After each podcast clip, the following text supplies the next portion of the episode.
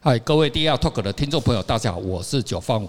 啊，大家好，这个今天哦就可以看到哈，我请了一位哦非常哦这个漂亮、美丽、大方哦，最主要是哦他有智慧方面哦的一些啊的好朋友来跟我们啊分享哈。那坐在我这个旁边的这位美女，穿红色衣服就是我们的雪莉小姐，好，来自于纽约。好，雪莉来跟大家打个招呼吧。大家好，好，我来自纽约，留着刚回来啊，刚回来哈。所以现在还是台湾人吧？哈，还是我我是美国人。呃，好，要不用讲了。第一个问题就马上。呃，当然就不能讲了哈。可以啊，没关系。啊，这当然是哦，这个不重要了哈。就最主要是说啊，我们今天请到这个薛瑞老师哈，从那个纽约回来哈。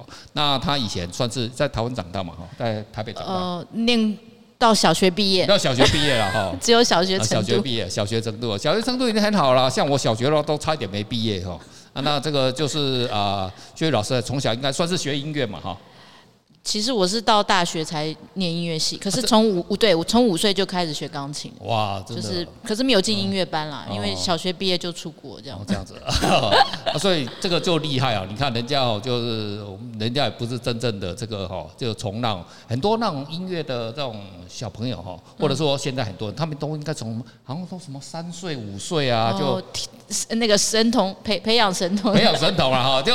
就是爸爸妈妈认为他是家里面的神童啊，家家里神童级的哦，都是从这个三岁五岁哦就开始培养了，这是大不多数了哈。那说实在话，真的是从你以你的经验，你觉得小孩子从那种那种很小时候开始学音乐，还是比较好，还是怎么样？你的经验？我觉得我我是小时候五岁，呃，中班的时候，那个幼稚园老师带一个电子琴，然后我就上去弹了。当时有一首很有名的八点档，叫就汤兰花小姐。哎，带带带带！你小时候，然后小学，然后老师带那个东西，然后你就上去弹，然后你说你大学开始学学音乐，哇，你这个是什么？没有，就是小时候自你这个你这个是很炫耀哎哈！没有很炫耀，我我只是在回应你，就是说我我小时候五岁开始学，可是。我一直没有进什么，像台湾有很多呃光人啊，对光人，我那个我都没有，我就是一路我其实我后来小学就出国了嘛，然后我就是一直有钢琴老师哦，所以就是一直就那样像私塾啦。那那那是父母逼你的还是你真的喜欢？我没有，我就是一生的志向，我五岁就知道我以后要当钢琴家。啊，这小时候就志向要当明星的哦，这个不简单的哦。我们像那个。我小时候我想要干嘛？哦，我小时候我讲过了，我小时候就想要当邮差哦。对啊，对啊，全世界哦，就是我一直哦那个这个梦想哦，到现在其实我还是想要实现的。而有一天哦，如果退休的时候七八十岁，我还是想要去送去当邮差。啊，那个是我人生哦，从小时候就就一直想要当邮差哦。不过我小时候哈，我我们家里面也是哦，因为我们是做电器啊。哦，所以的话，我每次有卖那个音响设备。哦，那我小时候对，所以小时候我也都是听的古典音乐长大。音响哦，音响。那就是我记得有一次，应该我小学二年级吧，二年级还是那个，然后我就就因为我家里面很多唱片，然后有那个嗯 那个唱盘的那种那种那种唱盘机，然后就自带有小的音响，然后我就自己，因为我们买一个新家，然后我就带着那个音响，因为新家什么里面都是空的。是不是回音很重？对，所以音响效果是不是会很好？对。那我就知道这样，我就带着那个唱片，然后门就铁门拉下来。那我们家那个大一百多平，然后铁门拉下来，那个新的房子，里面都回音，什么都没有，也没有装修。那我就在里面，就下午一点进去，晚上六点出来，就听我想啊，贝多芬的那个。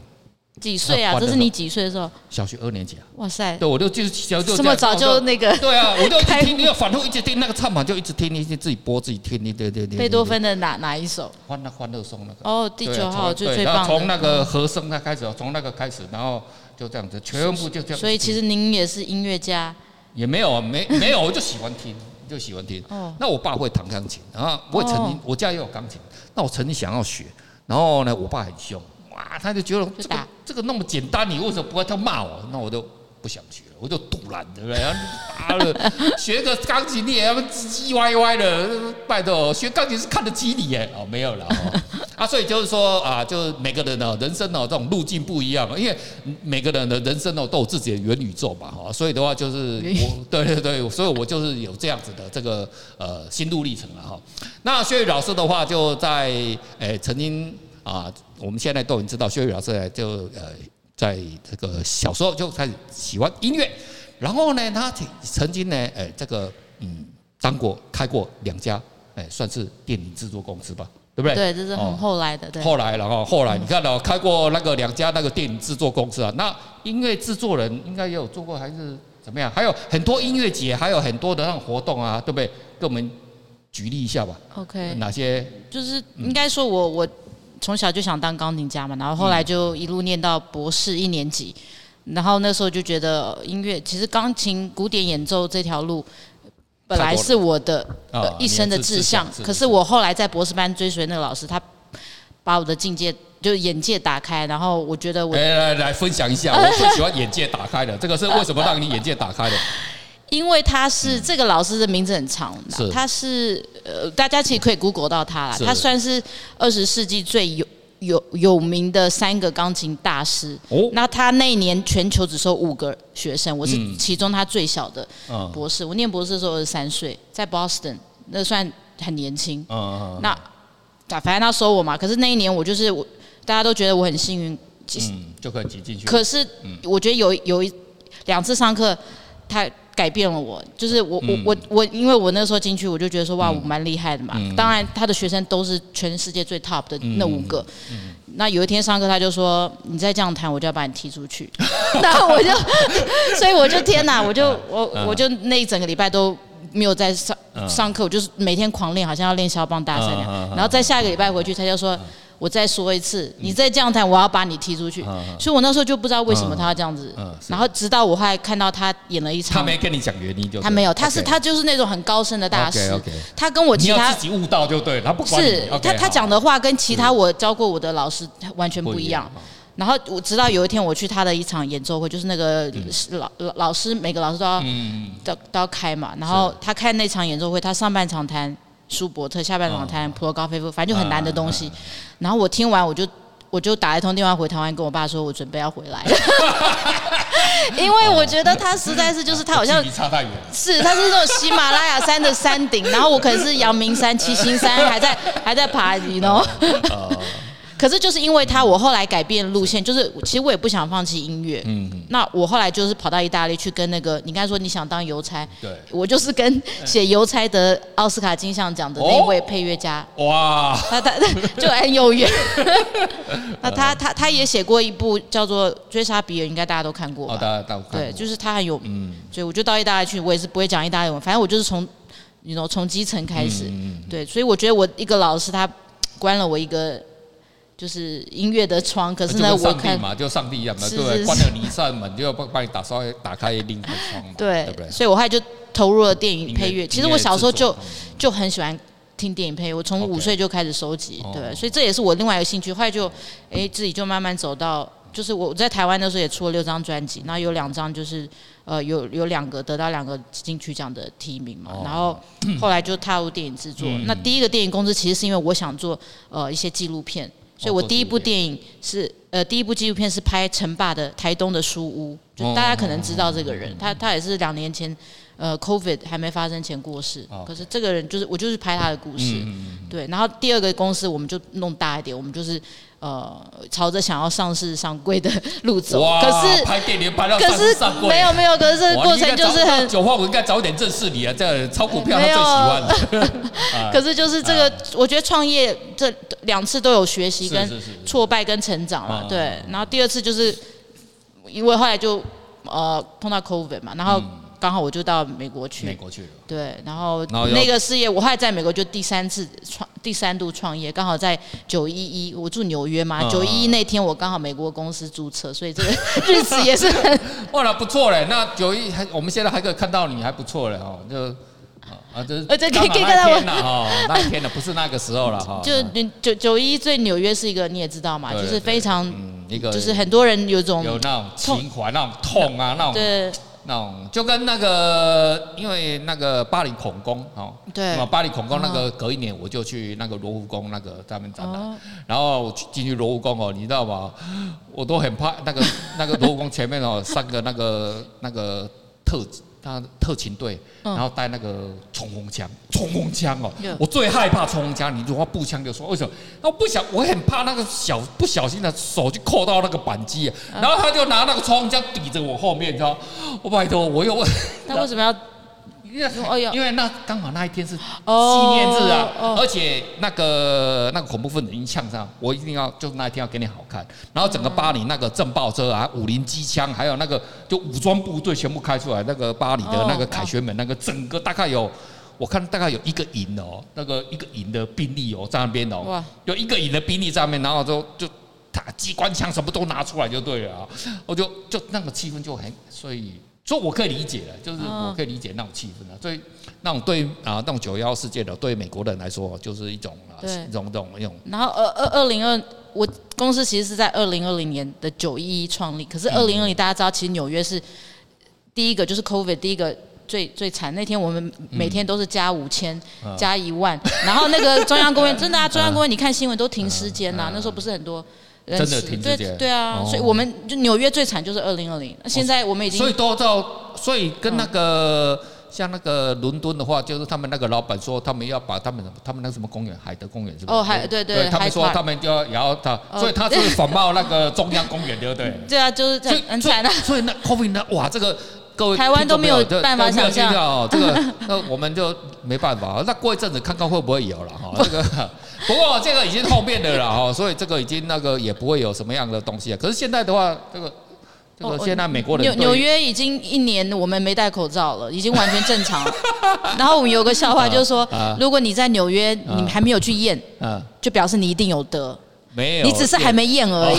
可 可是，如果你验了你没得，那就表示你没朋友。哦，你没朋友，因为没有人传染给你，就表示没人。一定要一定要有 COVID 才算是有朋友。没错，因为这是人人传人的嘛，对。所以。对，所以纽纽约一半的人都得了。那现在应该没有什么中央公园什么还有停尸吧？没有。没有，那二零二零年那个只是那个时候开始的时候，三到四月不是那个时候金融股市垄断四三次吗？巴菲特不是说他一生只碰过一次，结果另外三次是同一年碰，就是那那三月嘛。就在那个时候。对，那个时候是最惨的，真的。纽约那时候我我曾经十四天都没出门，就是连自己的家门都没有出去过，连到楼下就是。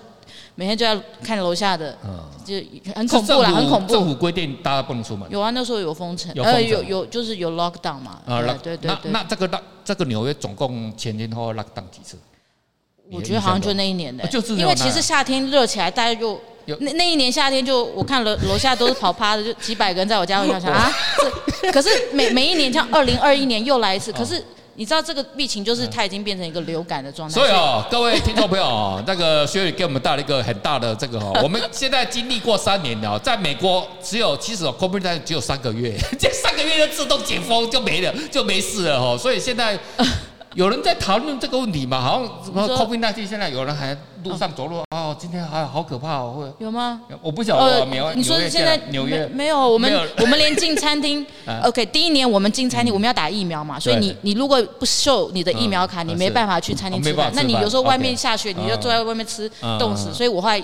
我们都打了嘛，可是有一半的你你们也知道说，美国其实有一半是抗争这个的，现在还是有一半人没打。对。然后我我有个朋友，他是很有钱的，他就在在那个，他住在拉斯维加斯。他打了吗？他没打，他三年来都没打。他有钱，有钱居然不怕死。可可是他光靠这个疫情，他他很聪明，一个美国人，小我小我四十岁，他花了十四天闭关在自己家里。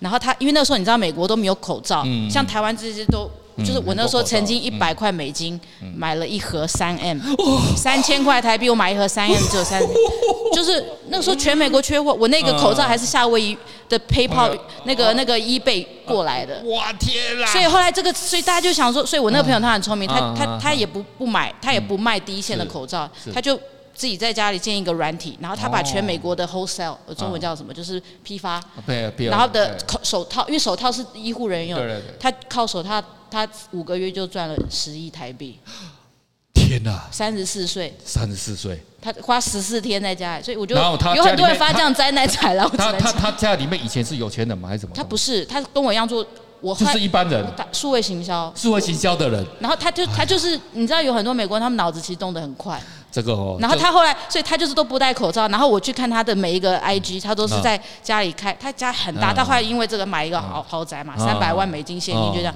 然后他他常常还租他家出去。然后他那个那个豪宅有个很大游泳池，里面都一百多个人。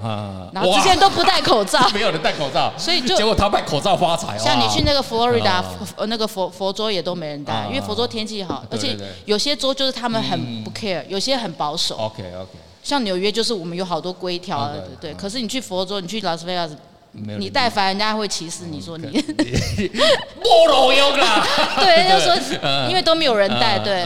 所以纽纽约比较尴尬，因为我们后来纽约不是还有那个就歧视亚洲华华裔嘛，对对。所以就是其实纽约现在也不是很安全，说实在，对。台湾比较好，台湾台湾安全多。台湾一直永远都很安全。台台湾一直都安全，对啊。这个被那个。被那个、那个、那个什么日本人教导过哦，就是就安全。奉公守法。对对。那就我们 Sherry 老师哈，除了这个给我们带来的这个 COVID-19 哦，在纽约的影响哦，当然是哦，还有我们更关心的什么？其实哦，我因为我们本身是学艺术的嘛，那我们我们本来其实我们本来也是要去那个 MoMA 有，你跟我讲过好多次，你要来找找我们，你要，后来就都没有办法成型。对啊，你知道吗？我跟 Sherry 是老朋友哦，我们刚刚我们整个重视时间大概是两小时过四十分钟哦，这个是已经算是很久了哦，老朋友。在网络世界。哦哦，今天哦跟大家报告，我是第一次看到 Sherry 老师哦，从来没有见过的本人哈，他就特地哦从那个美国纽约过来给我看。那我们本来是要去那个 MoMA，对，那时候也跟你聊过。然后后来就想说，哎，像美国的话，它除了这种艺术的话，它的发展的话，除了我们这种当代艺术的话，我不晓得哈，薛伟老师不晓得在我们现在最夯的这种加密货币啊，NFT 的这种啊艺术哈，不晓得在你的方面也是你有耳听耳闻还是怎么样？有啊，有。其实我我在我做我开这间数位行销公司，第一个起因就是因为疫情。他把所有美国，尤其是纽约的很多中小企业，像这些餐厅啊，全部都全部都淘汰掉嘛。因为这些餐厅他们没有数位行销的 knowledge，他们只会发传单，所以我就觉得这是一个很重要的。然后 为什么后来我觉得整个美国就已经变得很线上数位化，像我们都 work from home。是。那这个也是为什么 crypto 就是那个虚拟货币就突然崛起。是。那因为很多人他有很多时间，然后也开始斜杠。是是。像。我刚有跟你分享，就是说有没有什么朋友，你的朋友或者你看到的朋友都有没有人什么多了多了赚到钱，或者是怎么样？来跟大家我们这个有啊，美国就是去年就是币币圈最赚钱嘛，去年非常牛啊，你买什么都那种什么几几千名的都烂货币都，尤其是你买那个游游戏币那个 gaming，我我有朋友他买一个什么，他们哦他买一个那个狗狗币五百块买啊，五百块美金，我现在讲都美金，五百块买，然后买。还有五百块赚到一间西雅图三十万美金的房，三十万就一千，大概一千万台币。靠狗狗币啊！就五百块变成一千 三十万。哇，那个一万五台币变成九百万台币。这个各位，这只是一例，还有比这更夸张的。各位中华民国 这个伟大的台湾人民们。那个我们是不是台积电也不要上班了哈？那个所以 有很多人是经过疫情的确是觉得不需要，所以所以去年的前年去年的辞职潮，美国的大大辞职潮其实就等于大创业潮。OK，就很多朝九晚五上班的跑下来自己创业。对。可是这个就是我比较好奇，像我们台湾人就比较保守，就是说大家宁可哈，不管哦这个环境越困难，大家越想嘛。越想要去考公务人员，越想要去进台积电，对不对？那这美国人呢？你看到美国人的个性跟我不一样。哎，环境不好，公司倒了。倒了，倒了就创业啊，就当老板的机会来了，对不对？那你看我们这边哦，就是说，如果有一天呐、啊，你被那个公司那个 lay off 啊，或者是不管怎么样，公司倒掉还是怎么样啊，然后你想啊，就赶快呀啊填履历啊，赶快往那个下一个这个啊这个公司来提投呃那个投履历了哦。可是这个就是跟我们这个就是美国状况跟我们个性不一样，个性不一样，文化的，我觉得人民的这这个是这个认知问题啊。我觉得就是说。美国人的话，不管他是，我不晓得，可能等一下问一下薛伟老师，就是说他是不是个性的话，就不分种族的话，他都会有这种冒险性。黑人会不会很保守？就是说啊，不要不要不要不要不要，我就赶快在家里面继续喝可乐就好。啊，没有没有，我觉得是时被时事逼的。因为有很多人真的因为像我们音乐家，我很多音乐同行朋友，你。二零二零年很惨，对啊，都没收入啊。嗯，所以如果你不像大都对大大都会的那个那个，你知道歌剧院都被 fire 了，呃，就是哦，有有有，留职停，现在又复回了啦。可是你知道全世界最老的一个那个古典经纪公司，就王羽佳那一间，Colum 呃 Columbus 是 Columbus C C C A A 呃 Columbus，它里面还有马友，还有好像还有谁我忘了。那家公司它就是在当年，它就是说现在即刻开始，我们就是已经破产。真的假的？对啊，就很多啊，所以他们不过这些都大咖，所以他们还有很多其他乐团会。可是就是那家百年，他已经经营过很多人，从鲁宾斯坦那些人都经营过，就是天哪，百年还有 Macy's 啊。不过这些都是生怎么讲？他他是他 declare bankruptcy，可是他后来还是回来。可是像这种。所以很多音乐的产业那个时候是非常惨的，音乐跟什么百老汇，纽约最多百老汇嘛，然后所有的 sporting，你要看 game，你要看那个 NBA，全部都没有啊。可是今年又全部回来，所以今年大家又变忙了，这 样就赶快赚钱。哇，这个太有趣了哦！这个薛宇老师哦，给我们带来这个太有趣了，这个实在是哦，这个整个 NFT 的世界哦，在纽约哦，我们在台湾哦，我们现在在台湾哦，取得那个区块链的知识哦，只能从那个 DR Talk 跟 DR Video 还有九方五的 FB 上面了，其他的。那些哦，都是什么五四三的啦哦，我不晓得那个我们 YouTube 的 YT 要讲个什么啊，这个现行啊，什么东西啊啊，这个币啊，什么啊。不知道讲什么，我都听都听不下去了。你看薛宇老师哦，他人生他都没有用什么线型告告诉我们了，就可就确实就可以让我们就看到说，哎，原来哦，在一个不一样的这个国家啦，不一样的国度啊，你看他们的人民的思想啊，还有一些哈事情啊，全部想法都跟我们不一样。所以哈，难怪哈，Elon Musk 哦，他不会在台湾出现的 哈。Elon Musk 有可能在台湾出现吗？不可能啊，对不对？哈，冒险家不可能。美美国的创业 DNA 的确是比比台湾好，因为。美国一直就是一个融入很多种族的嘛，嗯、而且那个地方，尤其在纽约，纽约不是有首歌就是 If you can make it here，、嗯、因为纽约你一去那地方就是 survival mode，你就要开始生存，对，因为很多人都比你厉害，然后呢，就是嗯，你你自己要是，所以你没有两把刷子，真的在那边很难，尤其又经过 COVID 这个，然后又又又那个最近前两天不是那个布布鲁克林的那个地铁站，哦对，那个其实是针对华人。因为那个站其实是呃，就是 China，布鲁克林有一个 China Town 嘛，就是直接华人，所以我觉得那个又是另外一起针对亚洲人的事件。现在在美国，我这样讲可能不是很好，可是我我觉得在纽约攻击华人的都是都是黑人比较多，对，所以就我自己有时候都不敢坐地铁。为什么呢？他不攻击白人呢？他把那个白人反正反而白人，我觉得反而没有。所以你知道吗？昨天晚上我看了一个那个 Discovery。我跟你们分享，uh. 哇，这个这个太太有趣，你知道吗？就是非洲啊，非洲大草原不是有那种什么那种那狗什么那个叫什么狗？Oh, 那个呃那个很大只那种。嗯、uh, 我见二哥，我都叫他二哥了哈，二二哥二哥二哥啊，三哥就是野狗了哈。二哥哈，二哥二哥去攻击一只角马，哦，马，哦，角马就有小的角，然后去追，然后那只角马多聪明，你知道吗？它冲进去那个牛群里面，野牛群里面。好，你知道怎么样？他故意的，他把那个哦，他让他二哥呢引到那边去，引到那边，然后他想，二哥就想说，嗯，这个牛比较大只，那我是不是要改吃牛？就二哥就开始会动这个脑筋。可是你看角马是这样子哦，可是你知道那个野牛群，那个那 那只中那个角马冲进来之后，你知道他做什么动作？他用那种脚去顶那个，嗯，他不是去顶那个二哥，嗯。他要把那只那个角马，他联合那个二哥，要把那只角马干掉了。哦，哦，你看大家心思多，你看这个心思极恐，真的是心思极恐。心思极恐，就是说哦，那个黑人哦被那个白人哦压榨之后，他他不敢把气哦出在那个白人身上，那气在那黄种人看起来也。你这分析。我觉得有很有很有逻辑。原来这是整个自然界，原来是这样子。这个这个这个太有趣了，你知道？我第一次看，我真的傻眼。然后你要看角马的小心思，就是说我把这个敌人呢引过来这边，就跟什么？就其实跟乌克兰一样啊。啊，你看那乌克兰了，我就这样讲，对不对？他就是啊，你看那那北约，你看他不是打我，他会打你的芬兰，他会打你瑞典的，那最后最后你打北约哦，最后可能也会打台湾哦。拜托，你打那么多，你会一个人有办法打那么多哦？然后呢，就是要拖大家下海。那个角马的小心思就这样，他就要把那个那个野牛拖下，然后野牛领导不稳，你是他小，然后他就走开始先打那个，他就就是攻击那个角马，他不攻击那个，然后猎狗呢就那个就是二哥啦，那个叫什么什么狗啊，嗯，他就他们看，嗯，好，里面打完了是不是？好的那个，然后他们真的就是最后那个最后谁赢呢？最后角马啊，哦，那个那只那个他小心思的一样啊，就去见上帝了。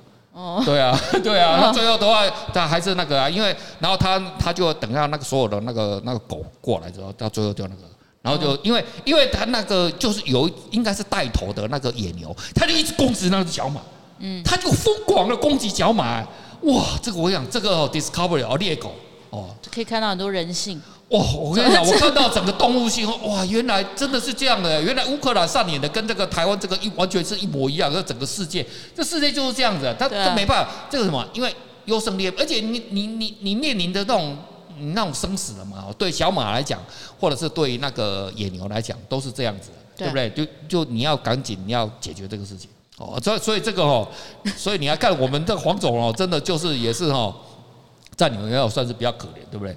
对，那怎怎么？所以被欺负要表态啊！要表态啊！对啊，像我从小，我我在我的脸书有分享，就是从小在国外念书，嗯，我觉得他们都会觉得说，OK，黄种人就亚洲人都比较比较弱小嘛，所以他第一次欺负你的时候，你就要马上回敬。我我有分享我两个故事怎么回敬他们，后来全校后来学校人都不敢惹我。哇，学习小事，你看起来那么小资，居然很像恰杂帽。是，其实我是。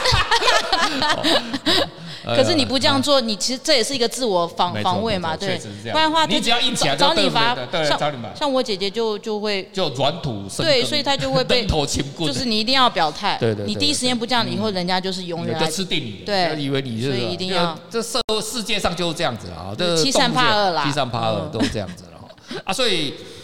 除了哈，你看呢，我薛宇老师跟我们分享到整个 这个纽约现在的 NFT 的状况了哈。那薛宇老师的话，哎哎，我要跟你看哦，这个薛宇老师哦，现在从小之后他就知道要站起来之后，哎，可是他站起来之后，你看哦，他也做了很多的公益啊。他就是说啊，你看啊，济弱扶贫啊，不是扶贫啊，就是说哈，有时候有些社会上有些啊，我们需要帮助的地方，就我们慢慢的长大之后会比较可以嘛，对不对？至少我们就有饭吃了嘛，对不对？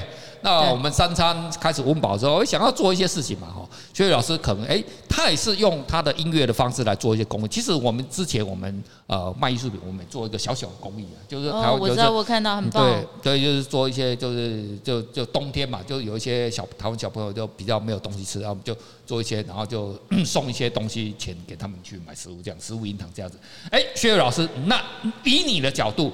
你也不是像我们艺术家这样可以卖东西出去，然后赚到白花花钱。那你要如何使用音乐的角度来做一些些的小小你个人的公益？你是怎么做的？嗯、我我做过几个啦，就是一大我们音乐家就是发专辑嘛，所以我我出了那么多专辑，我每一张都会有一个特定要捐赠的呃单位。然后那另外一个方式就是说，呃，我记得我在二零一六年的时候到缅缅甸去，那时候是一个朋友，他是英国。英国、德国混血，他是一个指挥。OK，他请我去，因为他老婆跟他在那边把一个全部都是盲人小朋友就是都看不见，就他们有一些眼疾、嗯、奇怪的眼眼睛的疾病。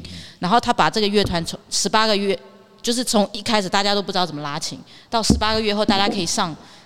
不会吧？这是很神奇。然后翁山书记也听过，所以我去那边跟他们合作。刚才刚才你放的那首《我的星空月光》那首曲子，我就是去那边跟他们演奏那首。对，然后就很感动。然后他们也把英美国英国大使，就是全部起来。我们那一场音乐会来了一千五百个人，那个那个音乐厅都爆了，因为里面其实只能塞一千个人，所以还有五百个人是在门外敲门要进来。就他们对文化的交流的渴望非常的。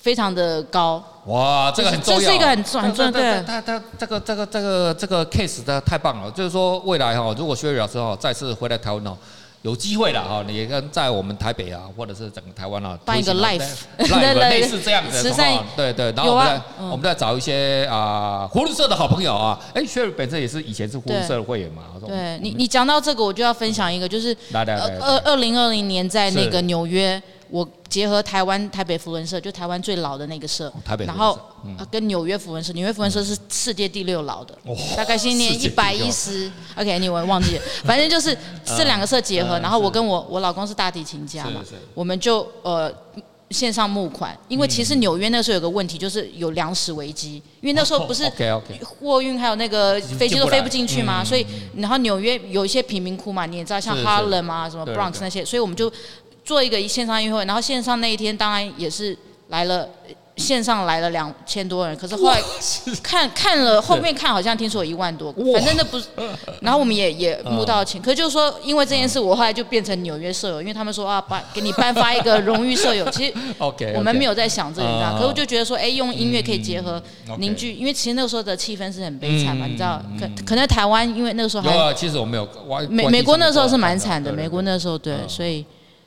就可以对，所以我觉得这样子就是用音乐的力量去抚慰人心，然后，嗯、然后顺便用音乐去筹款，这是我们做公益的一个方式。哦，这个这个是一个很棒的方式了哈。这个未来哈，然后我们薛宇老师个人未来，你有可能或者是你们的公司有想要发行 NFT 方面的？有啊，我自己其实我很多音乐作品嘛，然后我有两个作品。嗯已经写了十十几年前写，然后最近这两年就是 COVID 这两年，我在纽约我把它变成大的管弦作品。那这两作品的故事跟人设、人物、背景、场景，其实每一个都是 NFT。哎，这个，所以我会我会发行，我因为我一直在想说，Spotify 毕竟不是我想久留之地，所以我两年前已经就在想，对，那我最近是已经做到，就是我的封面还有一些 NFT 的雏形设计都已经有，对，我在等一个一个好的。对，可是我觉得 NFT 发行是这样，就是说。我们任何人如果想发 NFT 都可以，你的赋能好也可以。可是重点是，如果你没有 community，你没有去建立你的社群化，那人家不知道，就是所以这就是为什么数位行销的重要。你必须要去 market 的东西，就好像你有两千、四千、呃八千多个人在 Facebook follow 你，我我也是你一个其中小粉丝，真的吗？所以这个就是 community。那你从你的 community 就会，你有一些铁粉嘛？那铁粉最后你就会。变变变现变成你的 buyer，就是这个 buyer journey 必须要建立，不然说大家都有 N NFT idea，可是全世界这么多，要推广嘛，这个对，你要推广，不然谁知道？每天上来每天发行 NFT 的人好像。一大堆，几千个哎，全世界每天有几千个在上，就跟我们摄影圈一样，我们摄影圈哦，那个到底哦，没现在特别是什么，一只手机起来就拿，人人就是摄影师，对不对？对啊。那你要如何说你在 community 或者是怎么样去做推广你个人作品？不然就说你的 NFT 很特别，像有一个大家知道那个印尼十八岁的学生，OK，我知道，就是他其实也长得不是，可是他就是这就是一个噱头，知道？可是我觉得以后 NFT 会渐渐，因为现在有点就是大家在 FOMO。可是我们会到另外一个比较成熟阶段，像我已经看到，就是说美国，我不知道台湾这边会不会有，可就是可能很多豪宅，他们都要用 NFT 就智智能合约去绑，因为 NFT 其实背后就是它是有一个，它它的性质本来就是 exclusive 嘛，所以有很多像佛罗里达豪宅这几年，尤其 COVID 之后完全飙涨。我有个客户，我帮他做呃数位行销，他他他他每年的成交量都几亿美金，那这样子他卖的豪宅在佛罗里达那些，我觉得以后的我们。可能就不是纸上签约了，都可能是用 NFT 形式、token 的形式去。对不对？这这是一个我觉得未来可能会发展的机会了哈。所以哈，Sherry 老师现在他在纽约哈，然后他自己也有一个行销公司。那行销公司哦，不是只有在行销音乐，然后当然你知道，你 其实没有在行销音乐那个行销行销没有就行销，反正就行销了哈。所以啊，未来哈，就是不管我们的听众朋友、好朋友，或者是我们台湾的这个朋友哈，有看到这个好的这个，你想要哈，未来哦，想要在美国做一些发展啊，你可以啊，follow 一下我们 Sherry 老师的这 FB 啊，或者。是啊，跟这个九方五联络啊，我没有要中介了哦，不要哈，我只是把你 pass 过去了啊，毕毕竟啊，我们这台现在呃，这个九方五还是名气稍微比薛宇老师哦多百分之零点零零一的知名度，多很多啦。OK，好，我们今天呢这个第二 talk 我们就到这边为止啊，然后。晚点哈，这还有一些新节节目哈，跟想要跟薛宇老师聊天的哈，我们再来跟继续哈。好，我们下一次呢，再跟啊我们听众朋友分享一些更多更有趣的这个啊有关于各种 NFT 各种啊 Crypto 啊各种加密货币或者各种哲学问的问题。好，好，今天老师拜拜，拜拜。